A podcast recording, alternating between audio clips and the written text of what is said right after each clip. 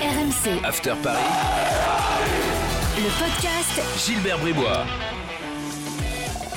Chers supporters de Joël Batz et de Pierre Vermelaine, bienvenue dans le podcast After Paris. 15 minutes euh, consacrées à l'actu du PSG. On débat aujourd'hui avec Coach Courbis qui est là. Salut Roland. Salut les amis.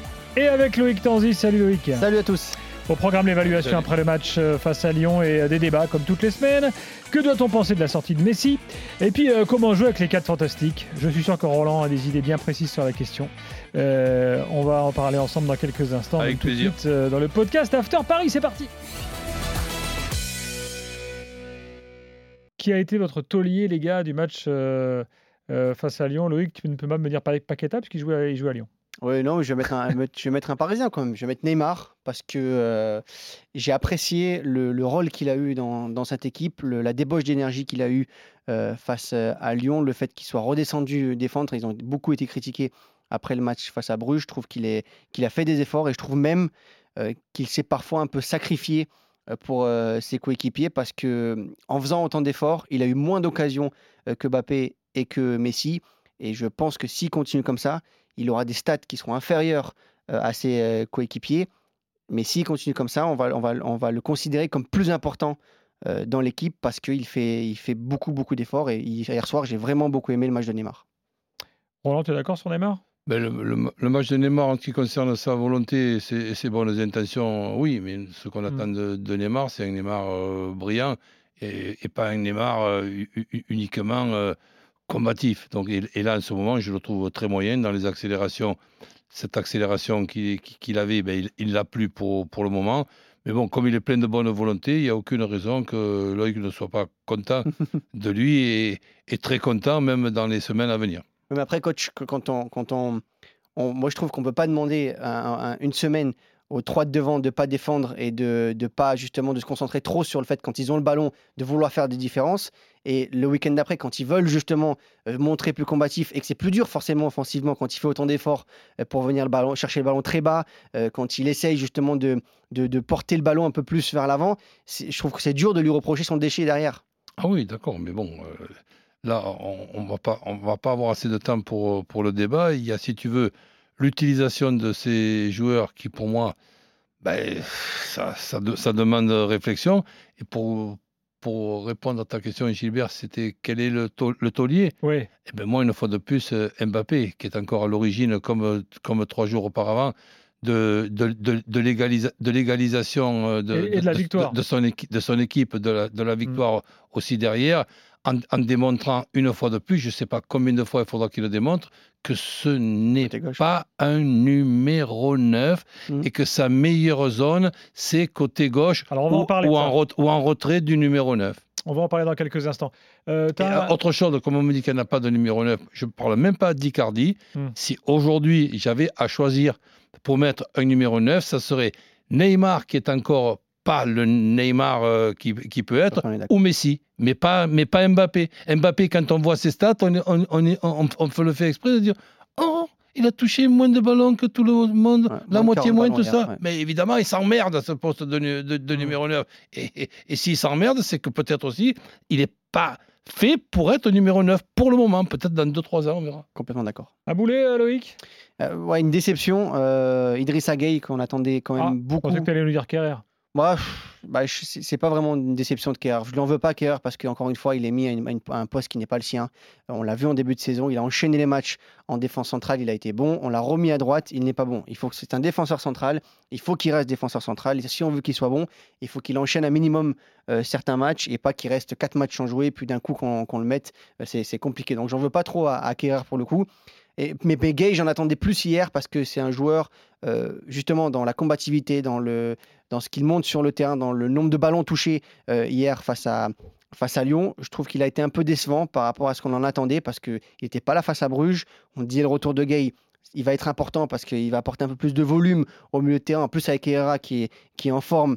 Donc, on va enfin avoir un milieu de terrain qui court un peu de partout et qui compense un peu les, les montées des, des quatre devant. Et j'étais un peu déçu du rendement de Driss Gueye. Alors, peut-être parce qu'il n'a pas joué en milieu de semaine et que Mm. lui aussi est un joueur qui a besoin d'enchaîner les matchs euh, pour être à, à 100% physiquement. Mais j'étais vraiment un peu déçu par le Sénégalais. Roland, tu es d'accord? Oui, complètement. Mais euh, un joueur qui m'a déçu, et Dieu sait que c'est un poste euh, être très, très délicat, c'est Donnarumma. Pour moi, un, un gardien de haut niveau ne prend pas ce but. Ouais, le but au premier poteau. Là. D'ailleurs, Ah j'ai bah, dit, j'ai dit ça dans l'after hier soir, j'étais le seul à le penser. Ah, suis tu, tu, aussi. tu plaisantes. Ouais. tu, te- tu demanderas à un gaucher, par exemple, à, à Jérôme Roten, il ne, il ne peut frapper que là, ou alors il peut, il peut frapper sur, sur le gardien. Mais le, cro- le croisé, ça c'est c'est impossible comme de, de la façon qu'il qu'il est- qu'il est positionné. Et là, ben, je pense que c'est. Alors évidemment, c'est pas une boulette d'un but qu'on prend en- en- entre les jambes, mais euh, entre les jambes ou entre lui et le poteau, c'est pour moi aussi grave. Mais est-ce que, est-ce que tu penses, euh, je sais pas pour faire polémique, mais est-ce que tu penses que le fait qu'il ait, qu'il ait si peu joué depuis le début de la saison, ça lui permet pas de d'avoir des plus meilleurs réflexes? Je sais pas, hein, je, je cherche à trouver une solution. Oui, peut, peut, Enfin, peut- peut- peut-être aussi, mais bon, euh, à, à- à ce moment-là, on, on va, si tu veux, euh, s'emmerder la, la vie tout au long de la, De la saison, de la saison. Alors que, je- alors que je pense que la gestion de ces deux ga- gardiens, elle est pour moi très, très simple, parce qu'il faut faire très attention de ne pas construire deux gardiens moyens. Il faut que tu arrives à construire deux numéros un. Et on, on sait très bien pourquoi Donnarumma est là. C'était très, très intelligent de, de- de le récupérer.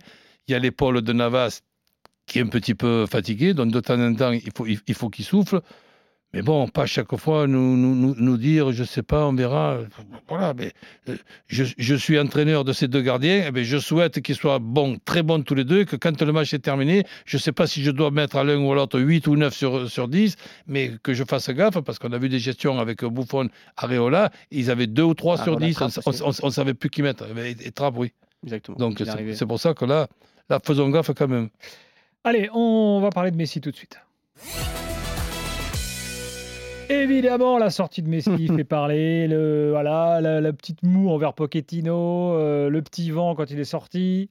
Euh, bon, Loïc, 24 heures plus tard, là, parce qu'on enregistre lundi après-midi, euh, quel élément t'as en plus? On a le, le fin mot de cette histoire. Alors en fait, Ah. Messi, juste avant de sortir, se touche un peu le, le genou. Il prend un coup au-dessus du genou.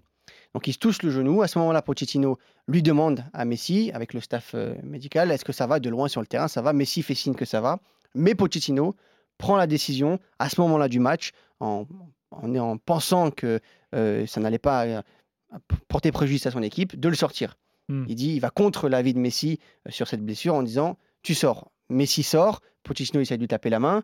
Messi fait cette moue parce que Pochettino lui dit Comment ça va Tu vas bien? Et Messi, en fait, lui dit eh ben, Oui, je te, te dis sur le terrain que ça va bien euh, et tu me fais sortir quand même. Donc, Messi est surpris de, sortir. Il comprend pas euh, l'avis de, son entraîneur parce qu'il lui dit sur le terrain que ça va. Et donc, après, on le voit revenir sur le, sur le banc de touche. Euh, Paredes et Rafinha, qui sont sur le banc de touche à côté de lui, lui demandent justement pourquoi il est sorti. Il fait le signe. euh, des, on le voit bien faire le signe de, de- ses genoux pour dire j'ai reçu un coup au genou, mais c'était pas grave. Donc c'est pour ça qu'aujourd'hui il y a eu une incompréhension. Messi n'était pas content de sortir, c'est vrai, c'est une vérité.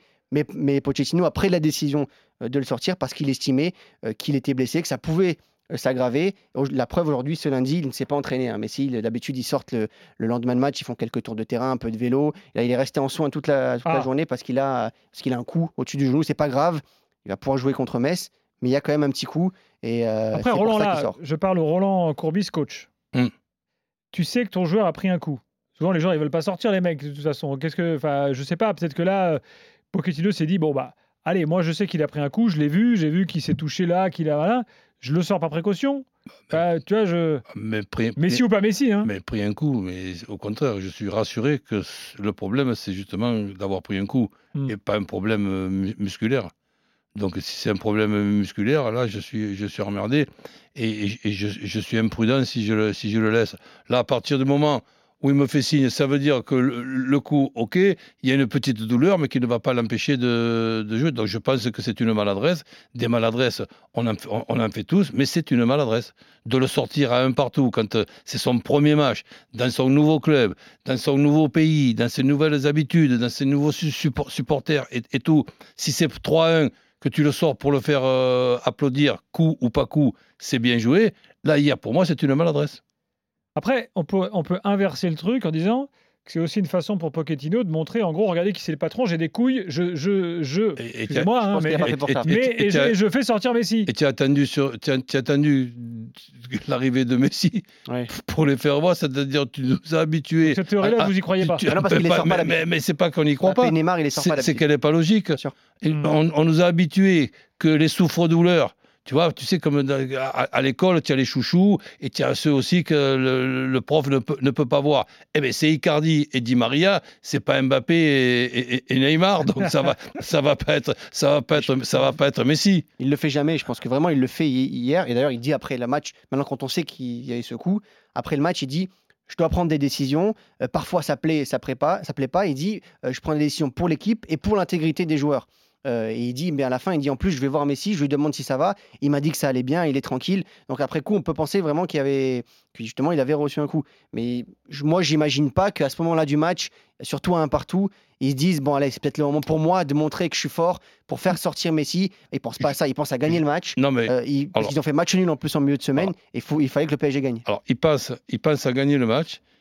Et moi, je pense. Hein, après, euh, on est d'accord ou pas, mais j'y- réfléchis parce que je savais qu'on on- on allait en parler. De- depuis hier, on, y Mm. réfléchit parce que bon, on se dit, tiens, des maladresses, des erreurs, on en fait tous. Mais là, le pourquoi le vient cette erreur? Parce que tout simplement, pour moi, il veut faire rentrer Hakimi. Et il ne sait pas qui sortir. Et il a peur de sortir Kerrer et d'être un peu trop offensif parce qu'on n'est pas en train d'être mené Hmm. par Lyon du côté de Paris Saint-Germain. Il y a quand même le nul. Et l'inquiétude de Pochettino, c'est de faire un, ch- un changement qui, au lieu d'améliorer les choses, va peut-être donner la défaite, c'est-à-dire la victoire à, Lyon. Donc, il réfléchit, il réfléchit. Je garde Kerrer, je fais rentrer Hakimi. Hakimi, je vais le faire rentrer devant euh. Et qui c'est qu'il y a devant euh, Tiens, il y a Messi avec son coup, là.